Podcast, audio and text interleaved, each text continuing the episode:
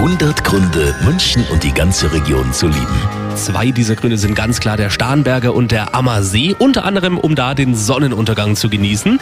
Da kommt auch der Chef der bayerischen Seenschifffahrt Michael Grieser richtig ins Schwärmen. Wenn man auf der Seeshaupt ist und ganz nach vorne geht, da hat man wirklich so Titanic-Feeling. Das ist einmalig. Am Ammersee, wenn man mal auf der Hersching ist oder auf der Diesen und dann das Flapp, Flapp, Flapp, Flapp, Flapp, Flapp der Schaufelräder hört und dann raussieht und unberührt die Natur in weiten Teilen des Uferbereichs hat, dann ist es einfach nur schön. Ein Lieblingssee kann man da wirklich nicht ausmachen.